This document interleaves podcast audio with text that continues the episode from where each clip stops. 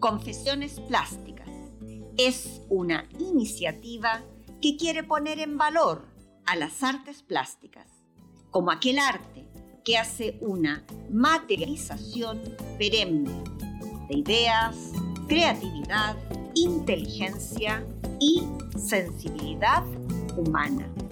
En este mundo actual, en este mundo que parece se nos cae a pedazos, es el arte plástico quien nos puede rescatar, pues el arte nos trasciende. Hola, ¿qué tal? Aquí estamos en un nuevo capítulo de Confesiones Plásticas. Hoy el capítulo se llama Arenas de San Pedro, un jefe odioso y el artesano más hippie de la comarca. Bien, por primera vez y sin soñarlo siquiera, me toca hacer un relato bajo nieve. Nos ha habitado la borrasca Filomena y se ha ensañado con Madrid, mostrando todo su poderío. Llamarse Filomena, la verdad, este nombre puede generar risas y también dudas. No sé, ¿cómo son las Filomenas? Bueno, sabréis que el nombre es dado debido a que es la sexta borrasca de la temporada y por ello su nombre comienza con la letra F, o sea, la sexta letra del abecedario. Existe una lista que va de la A a la Z, en la que se intercalan nombres masculinos y femeninos, formando una tabla de 21 nombres. Por ello, la primera borrasca fue Alex, la que fue en octubre. Luego vinieron Bárbara, Clement, Dora, Ernest. Y ahora le tocó el turno a Filomena. Los seres humanos no dejan nunca de sorprender. Según un estudio realizado por investigadores en Estados Unidos, el año 2014, los huracanes o borrascas con nombre de mujer son más letales que aquellos con nombre masculino. Vaya, mira tú. Lo curioso es que, ¿sabéis por qué es esto? Pues porque la gente percibe a las tormentas con nombre femenino como más suaves y menos amenazadoras.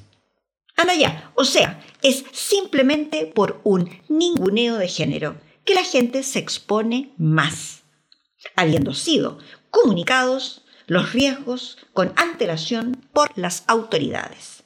Vaya por Dios. Finalmente, el estudio indica que la ciudadanía debería tomarse en serio una borrasca, llámese Sam o Samantha, Nicolás o Nicolasa, Margarita o Margarito. Queda igual, queda igual, vamos, que teniendo nombre ya es porque será una borrasca destructiva. No a todas las borrascas se les asigna un nombre. No, no, no, no. Lo llevan solo aquellas que traen mayor riesgo de alarma en el país, es decir, las que provocan un cambio de vida en los ciudadanos. Y vaya, y vaya que trastocó nuestras vidas la bendita Filomena. Es curioso, pues este nombre significa amante del canto. Y personalmente me es un nombre muy cercano, pues mi querido papá se llamaba Andrés Filomeno del Niño de Jesús Barros Pérez Cotapos. Sí que tenía nombre el caballero, pero aquí va a que se llamaba Filomeno. Ciertamente mi papá no solo amaba el canto, sino que la música en general. Todos estábamos en un estado de alivio. Ay, porque llegaba el 2021. Y por fin, por fin el pandémico año 2020 quedaba atrás. Uf, por fin respiraríamos aliviados. El 2021 traería nuevos y renovados aires. Pues no. No, fíjate que no. No sé si el 2020 aún le quedaba algo por decir, pero estrenamos Asalto al Capitolio de los Estados Unidos y a Filomena casi a la vez. Ver a ese personaje con cabeza de búfalo y el cuerpo pintado con un aspecto de la peor película gringa jamás vista, me tenían ya con el ojo mareadito. ¿De qué va todo esto? No sé. ¿Qué más puede pasar? Los meteorólogos en televisión y radio anunciaban al filo. A un filo que anunciaban la verdad con bastante ahínco, informando caerían centímetros de espesor de nieve nunca antes visto en Madrid, o más bien vistos ya hace 50 o 60 años. El jueves me levanté decepcionada. Dije yo, ¿para esto tan laraca? Apenas se veían copillos de nieve, más bien un agua nieve que no cuajaba del todo. Por tanto, nos dispusimos salir a hacer unas compras con el George. Y ya tipo una de la tarde, la nevazón era más contundente, es verdad. Pudimos disfrutar de una plaza de Oriente cubierta de nieve blanca, radiante y merengosa. Bien pensé, será poco más que esto. En la tarde ya comenzó a nevar más copiosamente. Y el viernes la cosa ya iba en serio. La nevada no se detenía. Nevó, nevó, nevó y nevó. Nevó todo el viernes. Precavidos fuimos al súper mm, a comprar papel higiénico. no, sí, también papel higiénico y otras cosas. Pues pensamos que a esas alturas las eh, rueditas eh, no podrían surcar las calles de nieve, así es que fuimos bien precavidos. Mm, le tendríamos que poner, eh, le tendríamos que haber puesto cadenas. Bueno, en fin, en ese breve trayecto al súper vimos derrapar motos, caídas de transeúntes y nosotros mismos ya íbamos casi patinando. La plaza se cubrió con un manto de novia, mágico y lleno de belleza. Qué estética es la nieve, pensé. Se siente el silencio. Se advierte todo más hermoso. Y observé que tanto las personas como los perrines que pasean diariamente por las plazas, todos eran más felices. Todos jugaban. De todos salió una suerte de catarsis. El pesar escondido de tantos meses de penurias se doblegó. Y todos nos volvimos algo más lúdicos. El despertar del sábado fue a otro nivel. Había seguido nevando sin parar toda la noche. Abrí la cortina y sencillamente mis cuerdas para tender la ropa tenían 30 centímetros de nieve congelada. Todo estaba cubierto con unos 60 o quizás 80 centímetros de merengue batido, una nieve copiosa y extrema. A una vecina se le habían quedado las bragas en el tendedero, vamos, los ordinarios calchunchos chilenos y estos asomaban completamente congelados, con un bordillo de nieve tipo blonda. Lucían como una escultura de hielo de lo más contemporáneo. Aquello me llevó a mis años en Alemania, pero mi mente se dispersaba. Que no, que no, que estamos en Madrid. Oye, que estamos en Madrid.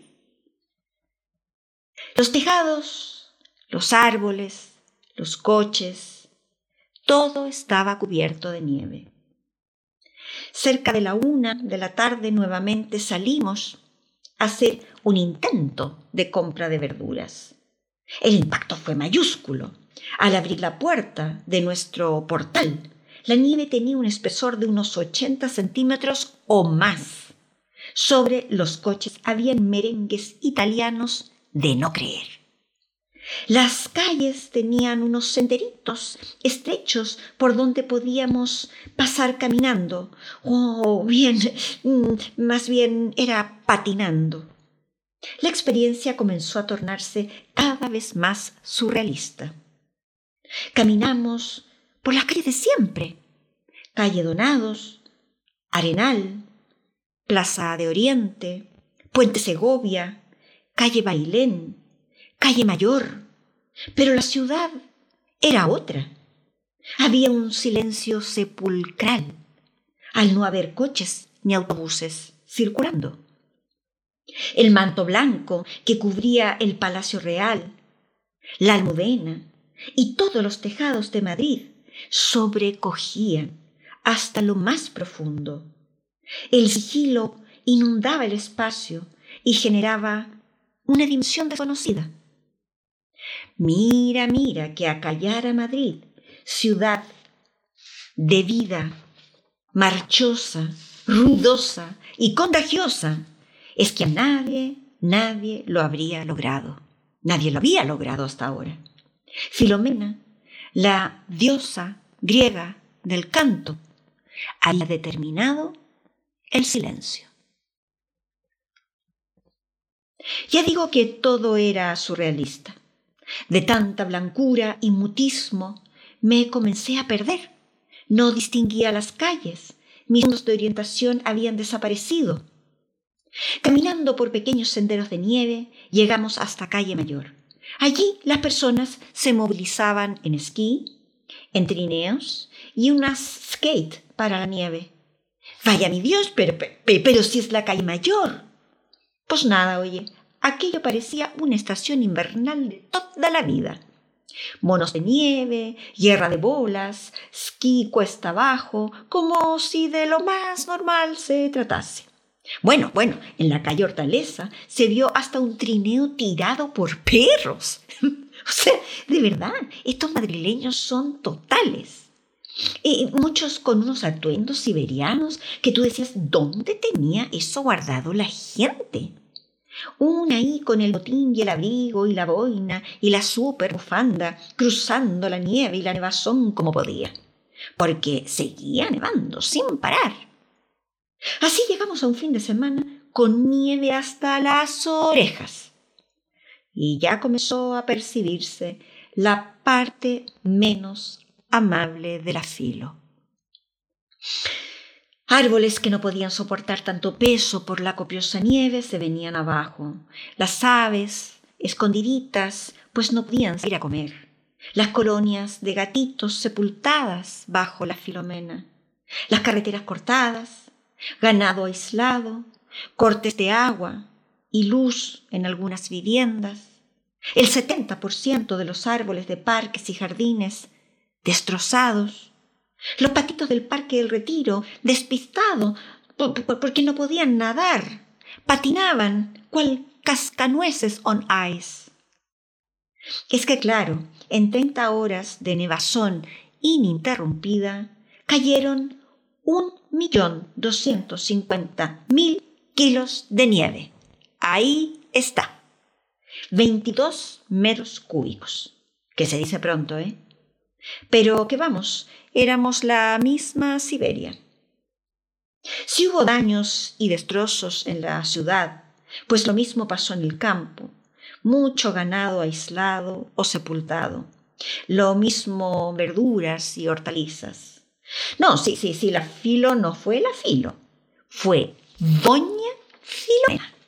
En septiembre de 1988, yo estaba surcando una carretera con mi propia borrasca, con nombre masculino, la borrasca Miguel Ángel.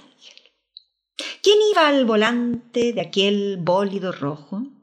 Mi rollizo jefe. Viaje iniciado, nada más celebrada mi boda. Qué poca ilusión me hacía.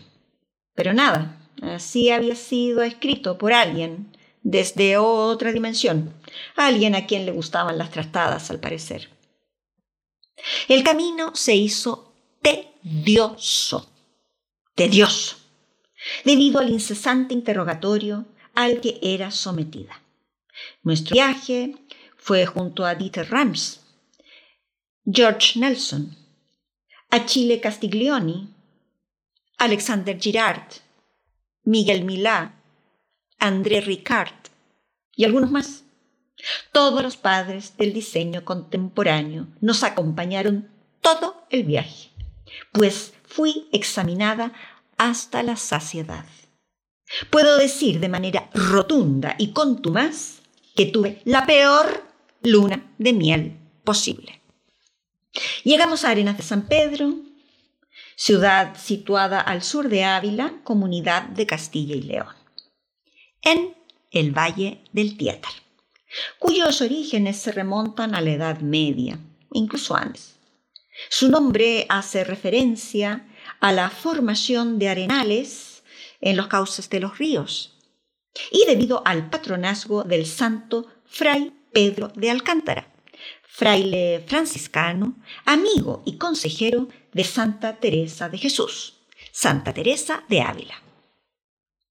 Llegamos a media tarde y nos dirigimos a un hostal que estaba situado en una casona antigua, bastante agradable. Cada uno en su habitación, ¿eh? Si mi Dios, no vayáis a pensar en otra cosa. Sin la tecnología de hoy, pues había que bajar al bar a hacer llamadas con moneditas desde aquel mítico teléfono verde, como era la costumbre. Y si llamaba a la guardilla y Jorge no estaba, pues ahí que nos quedábamos sin saber el uno del otro. Y ya está. Yo me veía entusiasmada por comenzar mi trabajo, para el cual tanto me había preparado. Y además no conocía aquella zona de España, zona rural, de hermosos pinares, castañares, robledales, con cabras montesas por doquier, casas rurales de piedra, un puente medieval de gran belleza, iglesias, ermitas y un fantástico aire de montaña. Paisaje que me remontaba a mi vida campestre de infancia. Nada más arribados y ya instalados en nuestros cuartos, Miguel Ángel tocó mi puerta, indicándome fuéramos al bar a repasar la planificación del curso, pues a las 7 de la tarde ya debíamos dar comienzo a nuestra primera clase. Yo quería comenzar la clase sola. Me daba más confianza, pero él era el jefe. Y ya sabéis, yo su única subordinada. Así es que se hacía lo que él indicaba, y lo que él indicaba era que ambos daríamos el curso. No fuese, no fuese que yo fuera a meter la pata, oye. El bar, en el bar, se pidió una buena cerveza y venga a tomar la lección otra vez. Uf. Me parecía tan, tan cansino de verdad. En fin, ahí que nos fuimos a la sala del ayuntamiento a recibir a nuestros ilustres alumnos y alumnas, todos y todas artesanos de la comarca. Recuerdo a un grupo variopinto, 12 o 15 personas, pero todos de edades cercanas, entre 25 y 40 años. Muchos de ellos venidos desde otras zonas, desde otros poblados del valle, mm, bueno, también desde otras zonas de España, y que apostaban por Arenas de San Pedro, por su ruralidad, su geografía, su clima y a su vez por la cercanía con Ávila y Madrid. Pues nada, ahí que arrancamos con un discurso de bienvenida de mi ilustre jefe, quien debido a las varias cervecitas que había ingerido, ya la carita se le había puesto más rojiza y brillante de lo habitual. Yo parecía un florero de adorno y eso me tenía incómoda. Sonreía, miraba lontananza y rezaba. Rezaba mucho porque terminara pronto. Mas él no paraba su cháchara. Y el ambiente se comenzó a tornar latero, incómodo, peligroso. Yo sabía que el primer día era muy importante, pues si no entusiasmábamos a la concurrencia, pues podrían sencillamente levantarse e irse, y allí que nos quedábamos sin curso. La perorata de Miguel Ángel comenzaba a tener tintes de sermón fastidioso. Y yo percibía al personal incómodo y aburrido. Nos la vamos a chafar, nos la vamos a chafar, pensé. Afortunadamente, hubo un bendito asistente que levantó la mano para hacer una inocente pregunta. perdón, perdón. ¿Este va a ser un curso teórico? Mm, ¿Estaremos escuchando un discurso durante los cinco días? Trágame tierra. Yo muda. La borrasca Miguel Ángel comenzaba a desarrollarse en pleno, con tintes de poca amabilidad. Mi ilustre jefe sonrió y dijo, ah, ah, sí, perdón, perdón, perdón. Vengo acompañado por esta buena muchacha que está aquí a mi lado. Maite, saluda, por favor. Y ya nos dará un curso práctico. Ay, mi Dios, yo me quería hundir, hundir, salir arrancando por la ventana y lanzarme a morder las arenas del río. Partí. Partí con un entusiasmo inventado, porque Miguel Ángel estaba a mi lado todo el rato. Me seguía, acotaba, me interrumpía para decir lo suyo y hacía anotaciones en su cuaderno, venga a anotar en el cuaderno. Con ello yo me sentía absolutamente amordazada, vigilada, acartonada. Acabamos el primer día y yo solo quería llorar. Pero Miguel Ángel indicó que debíamos ir al bar a hacer una evaluación exhaustiva de aquella jornada. Ay, hoy pienso que tuve tanta paciencia. ¿Y por qué la tuve? Pero la respuesta es solo una. Claramente no quería perder mi primer trabajo. Instalados en el bar, me corrigió 450 mil cosas y detalles. Me indicó 366 fallos y me anotó 247 indicaciones de lo que debía mejorar. Todo, todo, todo, todo registrado en su cuaderno. Él bebía sus cervezas con entusiasmo y yo, a esas alturas, había pasado del vaso de tónica a una copa de vino tinto. Ay, a ver si me mareaba un poco y lo dejaba de escuchar. Al día siguiente, a las 8.30, estábamos en el bar pues luego de desayunar debíamos comenzar a visitar los talleres de los alumnos. Mi desayuno, tostada con café con leche, oye, como cualquier persona. El desayuno de Miguel Ángel, cerveza con una tortilla de patatas y luego un café. yo estaba cuadros, nunca había visto desayunar a alguien de esa manera. Yo iba abandonando mi registro tímido y bondadoso, pues ya me había comenzado a hartar de sus continuas evaluaciones. Pero al parecer me faltaba elocuencia y vehemencia, porque Miguel Ángel no se daba por aludido. Al curso asistían artesanos de todo el valle, de Ontanares, Hornillo, La Parra, Pollares del Hoyo, etc. Nosotros haríamos visitas por las mañanas para ver sus talleres sus objetos artesanos y así poder asesorar en las áreas que estuviesen débiles. Estas visitas las hacíamos hasta la hora de comer, luego una visita más por la tarde ya a las 7 en el aula, en clases. Esto durante cinco días. A la semana siguiente llegaba otro colega a asesorar en alguna otra área y así se iba eh, eh, repitiendo el protocolo hasta terminar el mes. Nuestra segunda jornada comenzó con un ambiente movido. Claramente todos ellos se conocían, todos los artesanos se conocían, y ya habían comentado el curso, sus apreciaciones y dudas. Por tanto, yo entendía que era yo quien me debía adaptar, pues ellos ya tenían una estrecha pertenencia de grupo. Comencé mi clase, comencé mi clase buscando piedad en Fray Pedro de Alcántara y en Francisco de Goya, quien vivió en la localidad en la corte de don Luis, en el Palacio de Mosquera, durante dos veranos, y pintó allí cerca de unos 16 cuadros.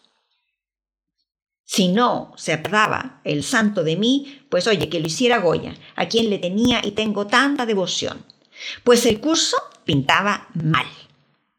Yo tenía deseos de generar un buen ambiente y de asesorar de manera eficaz en lo que pudiese, pero se estaba formando un descontento que claramente flotaba en ambiente.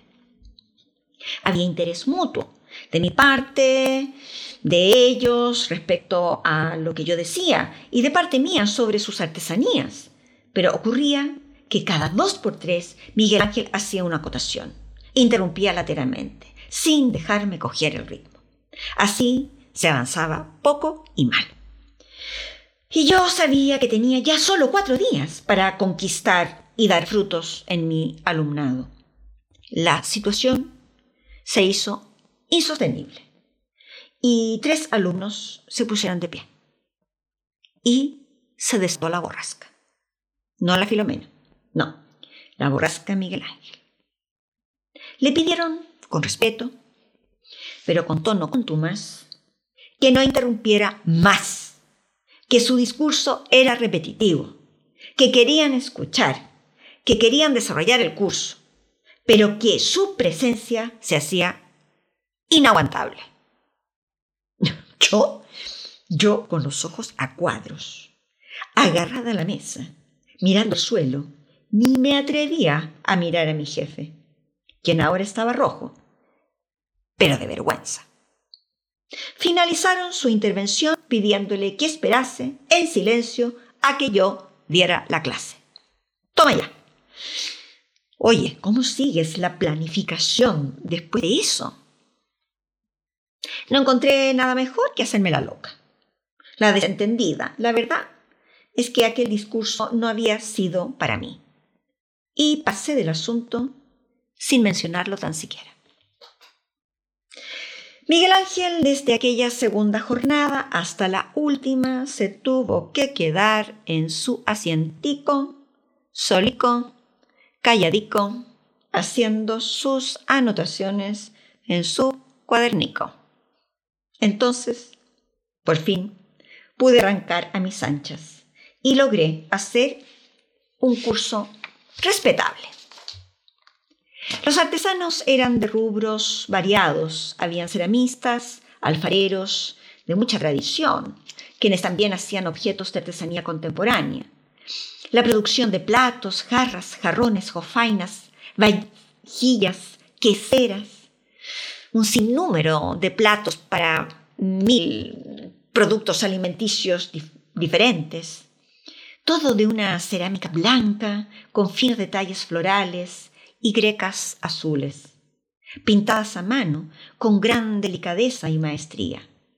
Alfarería adicional, cazuelas de barro, fuentes, botijos, macetas, toda esa hermosa cacharrería de barro que yo había visto siempre en todos los platos tradicionales españoles y que no tenía idea tenían cuna en el Valle del Tietar.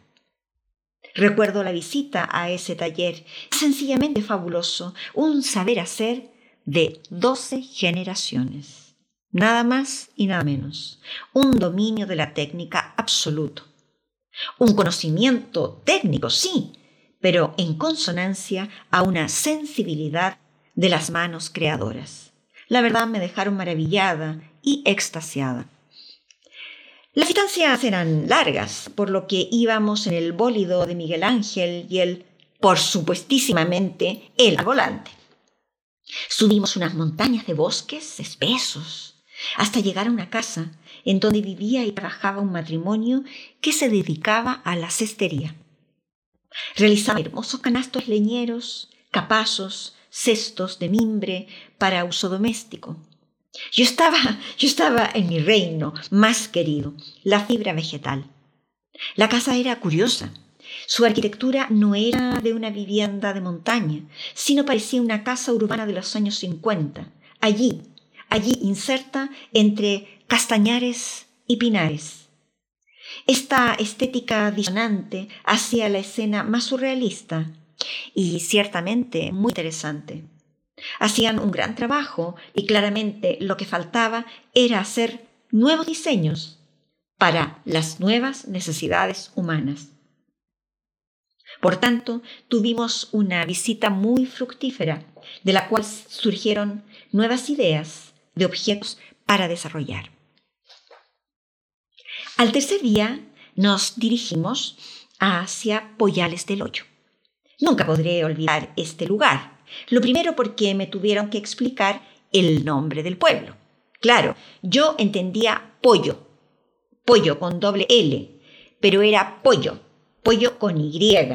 Un pollo es un pollo con Y, es un banco de piedra u obra de albañilería que se construye adosado a la pared de una casa, en el interior o en el exterior de esta.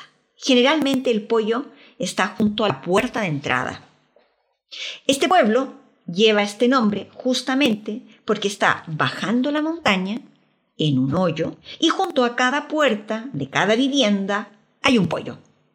Entiéndase, un pollo con Y, un banco, no una ave amarilla y atada cacareando. No, bueno, aunque plumíferos araracos también había. Y lo segundo, por lo que nunca me podré olvidar de este pueblo, lo segundo es por los artesanos que allí conocí. Visitamos a una pareja jovencísima, muy agradable, artesanos de ninots, estos gigantes cabezudos realizados en cartón piedra y papel maché, tan propios de las festividades de las fallas de Valencia y las hogueras de San Juan en Alicante. Ellos hacían estos cabezudos en pollales durante el año y surtían a aquellas festividades. Su trabajo era espléndido y lo que más necesitaban era marketing, dar a conocer su trabajo. Bueno, para hacer ninots se requiere de gran habilidad en la técnica de modelado, pues se realizan con pasta de papel, materia con la cual se trabaja directamente con las manos y una que otra esteca. El artesano requiere tener una gran habilidad en moldear la figura humana, pues la gracia de los ninots es que recrean a personajes públicos, generalmente los más conocidos y populares del año en curso. Cuando estos irrumpen en las fiestas populares, han de ser reconocidos por el público asistente. Entonces hay mucho de artista plástico en este trabajo, pues luego de lograr el parecido y el mensaje que da cada cabezudo, pues viene el momento de ser pintado. Son verdaderas esculturas, son un lenguaje cercano al cómic eh, o a la caricatura, pues estos cabezudos son una crítica social. Su origen está en la falla valenciana y la esencia es que luego de la fiesta han de desaparecer bajo el fuego. Son incendiados. ¿Para qué? Para simbolizar la destrucción de aquello que se critica. Es interesante, es muy interesante que la festividad contempla desde 1934 el indulto, el indulto de algunos ninots. Se hace una votación y se salva a uno del fuego.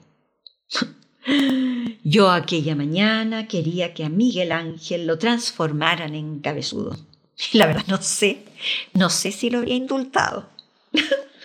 en fin, siguiendo nuestro andar por Poyales del Hoyo, llegamos al taller del hippie más hippie del Valle del Tietar.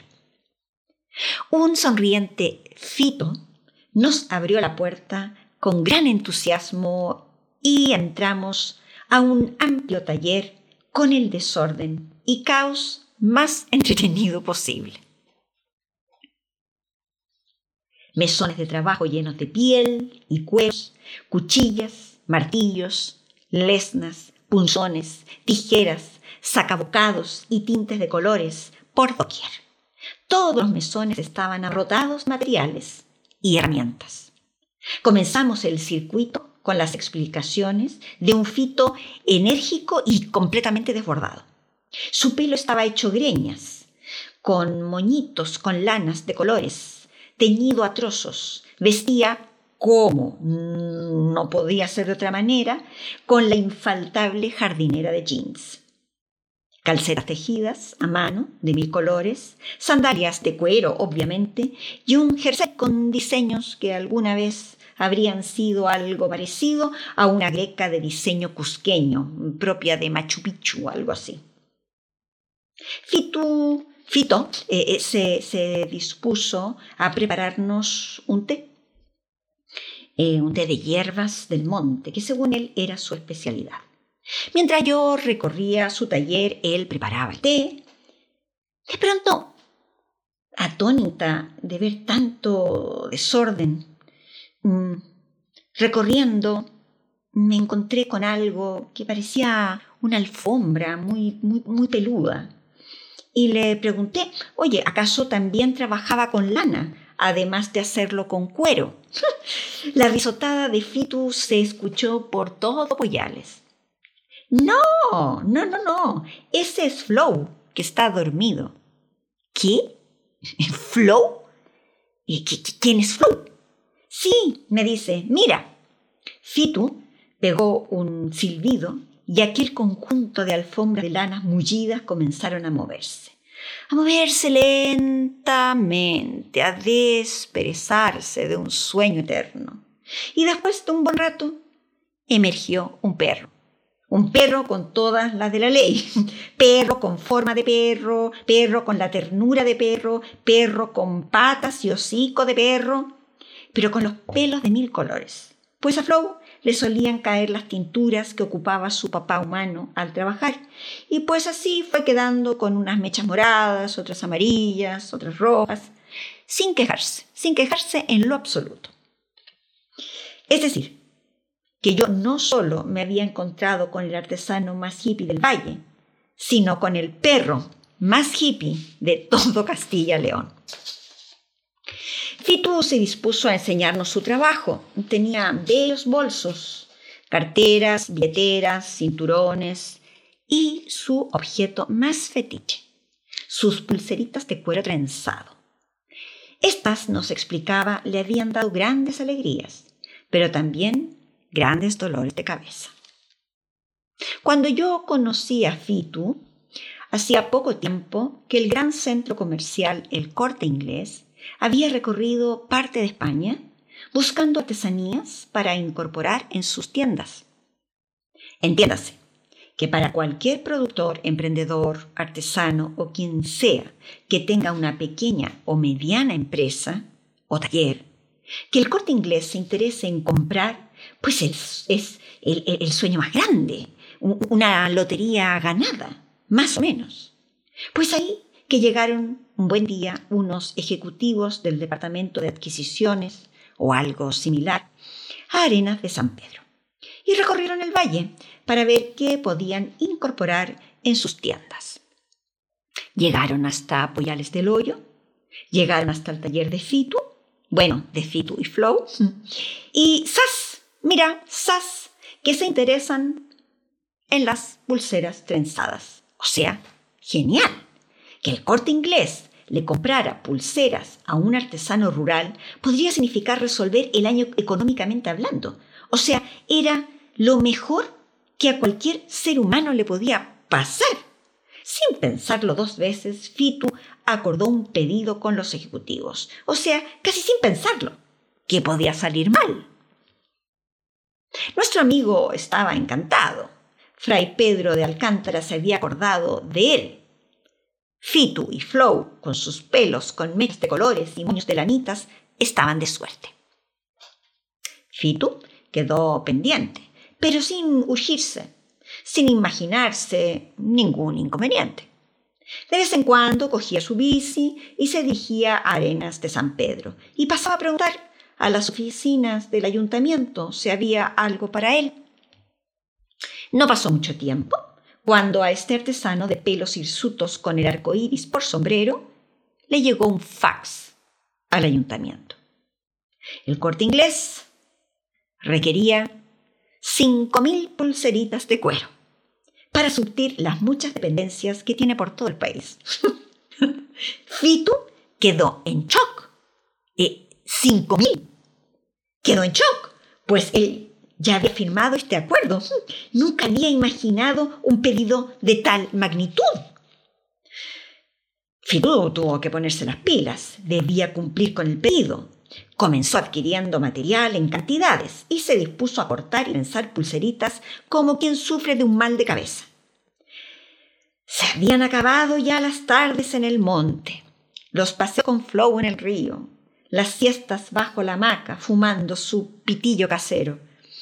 La vida de hippie se le había escapado sin darse cuenta, tras un acuerdo un acuerdo que claramente no había leído del todo y que en ese momento ya no le parecía tan feliz. Fitu era hippie, pero cumplía sus tratos y tenía que responder como fuese. Ahí fue que se le ocurrió hablar con todas las marujas, las comúnmente señoras de cierta edad llamadas marujas en España que charlaban en los atardeceres desde sus pollos sin darse cuenta, pasó de artesano a gerente. Cada mañana partía en su bici recorriendo las viviendas de Poyales del Hoyo y repartía los cueros ya aportados a cada maruja. Le entregaba una cantidad y de ahí que las ponía a trenzar a todas. Unas trenzaban, otras tenían, pero todo Poyales del Hoyo trabajaba para cumplir el pedido de Fitu. Yo creo que hasta a Flow lo pusieron a trabajar. También se dirigía al bar del pueblo, y ahí que repartía cueritos a todos los jubilados, oye. Por las tardes cogía la bici otra vez y se disponía a recoger las pulseras trenzadas y teñidas. El trabajo fue arduo, pero Fitu logró terminar el pedido en los tiempos acordados. Y sus cinco mil pulseras llegaron a todas las tiendas del corte inglés de España. Todo Poyales festejó, festejó el término del contrato. Estaban hartos, hartos, eso sí. Ni él quería seguir siendo gerente. Aquello no era lo suyo, que aquel estrés no le era propio. Ni las marujas ni los jubilados querían ser sus obreros, aunque sentadas en sus pollos habían dado rienda a buenas charlas de puerta a puerta. Pero todos, todos querían volver a la tranquilidad propia de aquel pueblo del Valle del Tietar. Fue una gran experiencia, pero no la quisieron repetir. Cuando llegó el siguiente pedido del corte inglés, Fitu estaba en algún paseo por el monte con Flow y no quería saber más de gerentes de grandes superficies comerciales. Aquella experiencia me enseñó mucho, mucho, y siempre la recuerdo, pues hay un límite muy débil, muy delgado y muy fino, y a veces un buen artesano se puede volver un obrero de otro, o un empresario con trabajadores a sueldo, y entonces, entonces pierde su esencia. Entonces sus objetos ya no contienen aquella alma grácil y propia del objeto artesano. Dejamos a Fitu y Flow con sus tintes de colores, su hamaca bajo el castaño, su cigarrito y su bolsa tabaquera, sus moñitos de lana y sus pulseritas trenzadas. Lo único que quería, lo único que requería Fitu era orden en su taller, un sistema que le permitiera trabajar sin obstáculos e interrupciones, nada más. Y Flow Flow no estaba para esos sobresaltos y exigencias urbanas. No, señor, que las tardes dormidas bajo la higuera son un placer, un goce merecido. Los días continuaron sin mayores sorpresas. La brasca Miguel Ángel estaba aquietada y acallada gracias a la madurez de este grupo de artesanos, pues fueron ellos los que supieron detener el temporal fueron ellos quienes vislumbraron que había que actuar a tiempo y detener un desenlace más destructivo y dañino para todos. Pedagógica y comunicacionalmente aprendí la importancia de hablar a tiempo, el valor que tiene de tener un fracaso en el aula. Un monitor, un docente, un profesor debe ser líder y conducir a su grupo a conseguir los objetivos. Yo entonces, yo en aquel entonces, en aquel curso de Arenas de San Pedro, no fui la lideresa que debía ser. Fui salvada por otros, pero aprendí la lección. No hay peor sensación para un docente que ver caer y desmoronarse un curso. Así acabamos los cinco intensos días de curso. Mi primer curso de Arte España. Quedaron en mí muchos recuerdos entrañables, como mi visita a Poyales del Hoyo y sus singulares habitantes. Quedó en mí la cerámica y la alfarería que no conocía y que es tan característica de toda Castilla y León. Quedaron en mí, en mi memoria, la cestería surgía desde lo más profundo del monte, los cabezudos descansando en los patios rurales de aquellos jóvenes artistas, y por supuesto, Fitu y Flow, entrañables personajes que me enseñaron tanto. Fitu, a pesar de su enmarañado pelo, lo tenía claro, tenía las ideas muy claras. Él era artesano y no tenía ningún interés en convertirse en el empresario con obreras de pollos y operarios jubilados. Qué nitidez más certera, un ole por Fitu. Hay tantos que se han equivocado en el camino. La artesanía no es aquello que Fitu rechazó. También aprendí de un zarpazo la importancia de detener el desenlace desastroso cuando se ha vislumbrado la borrasca. Sin lugar a dudas, los artesanos del Valle del Tietar, junto con Salvar el Curso, con su voz e intervención tan justa y apropiada, me salvaron a mí. Me salvaron a mí del más estrepitoso fracaso. Hablar a tiempo, actuar a tiempo, prevenir el desastre. La borrasca Miguel Ángel fue dominada en Arenas de San Pedro, pero tuvo la capacidad para reponerse. Fue resiliente y volvió a amenazar con nuevos bríos. Pero yo, yo ya estaba mejor preparada. Fui una buena una muy buena alumna del Valle del Teatro. Para este capítulo hemos elegido la obra de mi autoría llamada Tormenta, la cual toma tres estrofas del poema Elegía de Miguel Hernández y que Joan Manuel Serrat hizo canción, una magistral canción. El poeta, sumido en una pena extrema, cae en un hondo abismo cuando fallece Ramón Sige, el escritor, quien fuera el maestro, mentor, amigo y protector del poeta alicantino. El dolor es hondo, tan hondo que a ratos se transforma en una violenta tormenta, en una agresión vociferada, pues su corazón no se conforma. La obra pictórica toma ese momento, ese momento de rabia y de sazón que asoma en los siguientes versos. Temprano levantó la muerte el vuelo, temprano madrugó la madrugada, temprano está rodando por el suelo. No perdono a la muerte enamorada, no perdono a la vida desatenta, no perdono a la tierra ni a la nada. En mis manos levanto una tormenta de piedras, rayos y hachas estridentes, sedienta de catástrofes y hambrienta. La obra es de un formato horizontal, de una gran fuerza en su mancha, trazo y color. El recorrido visual comienza por la zona superior izquierda y rápidamente descendemos, de manera abrupta, por una senda de manchas diagonales azules y trazos blancos con gestos rojos.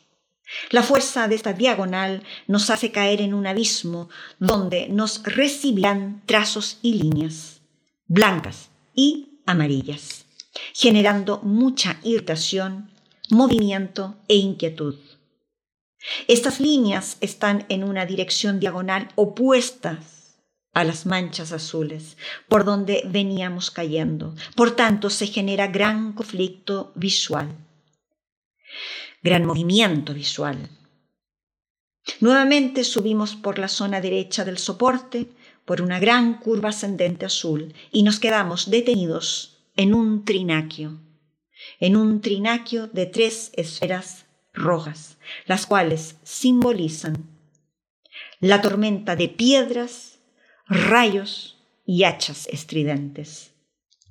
Allí está la tormenta, la rabia suspendida en el tiempo, allí queda inmortalizada la ira de esta vida desatenta. El lenguaje de la mancha aporta una atmósfera de desorden, de caos y de falta de quietud. El trazo nos dirige en la lectura, en el paseo por la obra y la línea delimita las zonas de mayor y menor agitación. En esta tormenta predominan los tonos azules y con ello se simboliza la inquietud de la noche y de la borrasca marítima amenazante. Dentro de este mundo oscuro y hostil intervienen febriles amarillos que irritan e inquietan. El rojo se apodera de las esferas, simbolizando la rabia iracunda por una pérdida no aceptada. Luces blancas y grises dan cierta profundidad y calma a quien observa, pero igualmente es una calma que no convence. No convence nada, pues se advierte una textura rugosa, osca e intimidante.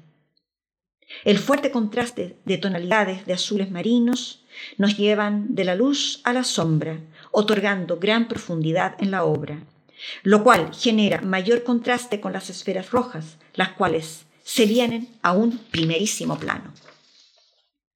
El recorrido, luego de llegar hasta la Trinidad de las esferas, la Trinidad de la tormenta, continúa camino para volver a descender y quedar así en un ciclo del cual difícilmente se podrá escapar. Una tormenta está definida como un fenómeno producido por fuertes vientos que agitan violentamente el agua del mar. Y a una borrasca se le suma la misma violencia de vientos, pero unida a precipitaciones. Así fueron, así fueron las borrascas Filomena hace una semana y la borrasca Miguel Ángel en aquel viaje a Arenas de San Pedro en 1988, justo el día de mi boda. Miguel Ángel tenía escrito en su frente que se estrellaría estrepitosamente, pero fue detenido a tiempo. Fue salvado por los sabios artesanos de Arenas de San Pedro. Pero todo indicaba que si no le volvían a salvar, desarrollaría vientos y precipitaciones extremas. Ya bien, Vamos a ver, a ver quién quedaría vivo. A Filomena, sin embargo, no la detuvo nadie, y luego de engañarnos con su apariencia lúdica de novia tierna y angelical, nos dejó lo peor de nosotros mismos.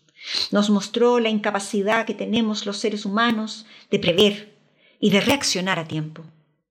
Sí, he de decir que se han visto por doquier apoderados sacando nieve de los establecimientos educacionales, voluntarios dando de comer y dando abrigo a los sin techo, amantes de los meninos, surcando metros de nieve para rescatar colonias de gatitos bajo la nieve, vecinos poniendo comederos con alpiste para las aves despistadas.